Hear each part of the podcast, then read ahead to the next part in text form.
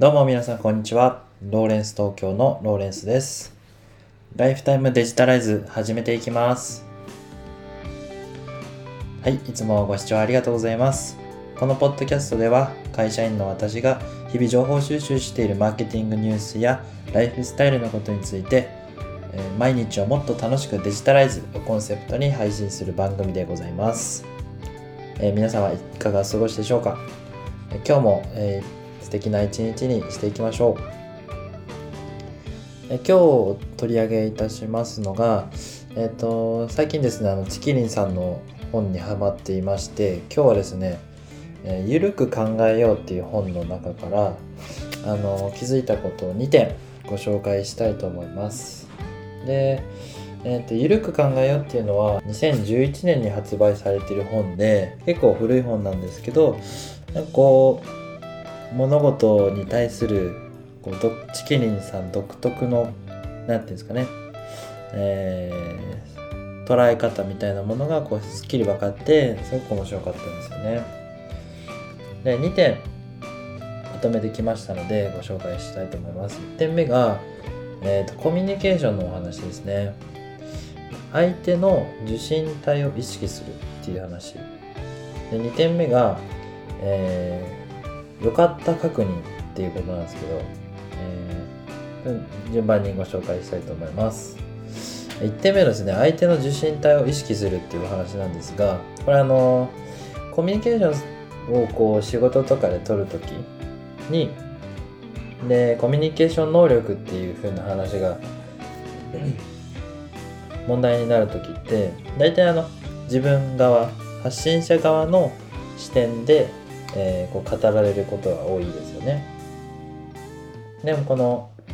相手の受信体を意識するっていうのは相手がどのように受け取れるかっていうところにこう視点を置いてるんですね。で受信者側が受け取れる情報に、えー自分の説明が、えーこうフィットでさせられてるかっていうところを気をつけましょうっていうようなお話です。相手が理解できて、まあ、初めてそのコミュニケーションが成立するっていうところに根ざして考えているのでその自分の考えをしっかり伝える時は相手の理解度だったり、え相手が理解できるであろう言葉でこう変換してお伝えするってことはとても大事なんですよっていうことが書いてありました。2点目のですねえ良かった確認ってことなんですけどこれはあの月林さんがよくやってらっしゃることっていう話みたいなんですけど、えー具体的に言うと、どんなに絶望的な、まあ、中であってもまあ何らかのですね意義を見出してよかったねって思うことってとても気持ちが楽になるよねっていうようなお話なんですよね。例えば、えー水を床にこぼしちゃったりして、えーまあ床をこう拭くことになったと。でそうなった時に床をこう拭いたら、えー床の掃除ができてよかったねっていうような風に言い回したりでこう病気にかかった時にはその病気になったことでこう健康のありがたみが分かったよねみたいな。でこう道に迷っちゃったりしたらこういい運動になったよねみたいな。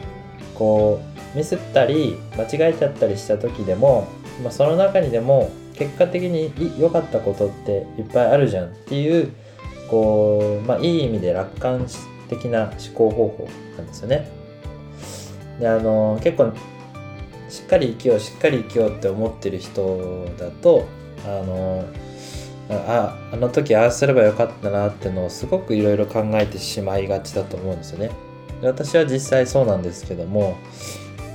まあそのもっと楽観的に生きていいんですよっていうのをこうなんか優しく言ってもらえたような感じのお話だったので非常に参考になりました。まあ、あのこんな感じで自由に楽観的に生きるのも、えーそんなにダメなことでもないし